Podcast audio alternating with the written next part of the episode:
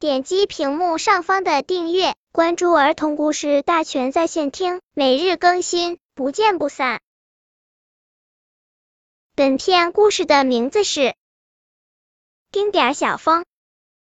风赛大会又来到了。优胜者将得到一顶彩虹帽，大大小小的风神都聚集在云彩上面，有横眉怒视的暴风，有拖着长长胡须的龙卷风，还有挺着胸膛的飓风，威风极了。所有风的目光都聚集在他们身上，谁都没有注意到来参加比赛的还有一个丁点儿丁点儿的小风，它实在是太小了，和那些巨神相比，就像大山脚下的一片小树叶。比赛开始了，狂风得意的鼓起嘴巴，呜呜的吹起一片黄沙，远远近近的树都惊慌失措的呻吟着，连房上的瓦片都飞起来了。多大的威力呀！小风吃惊的直眨眼睛，他可没有这么大的力气。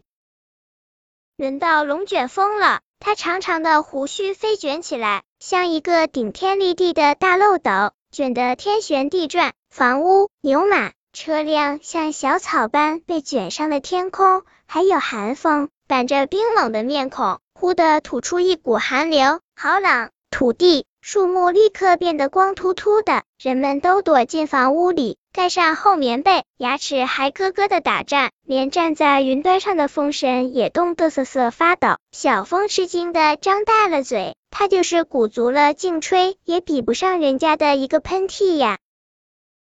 丁点儿小风低着头，趁人不注意，悄悄离开了云朵。它无声无息的在空中飘着，飘过田野，飘过山庄。他看见一座新房子，原来雪白雪白的墙壁却变得很脏很脏，布满了横七竖八的花道道。小风同情的想，新房子的脸那么脏，它一定很难为情。小风想起天上的画真是美丽动人极了，于是他轻轻地飘过去。用它柔软的小手轻轻地摩挲着墙壁，墙上杂乱的线条和色彩漂移着，变成了深蓝色的天空。美丽的嫦娥抱着小白兔坐在月牙桥上，荡漾在银河里。飘飞的散花仙女从花篮里洒出了银白色的星星。人们看到这么美丽的画面，都惊呆了。小风却悄无声息地飘走了。它飘到小河边，一个小姑娘正呆呆地坐在那里。睁着失神的眼睛，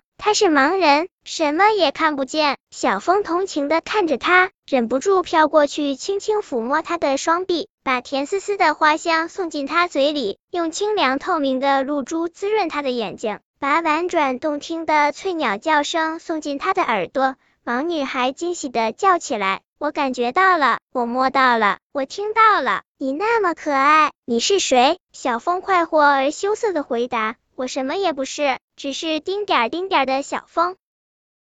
小风忘记了烦恼，忘记了彩虹帽，他一点儿也没注意到，在他的头顶上，高高的云彩里，狂风、寒风、龙卷风都悄悄的注视着他，他们的脸羞愧的红红的。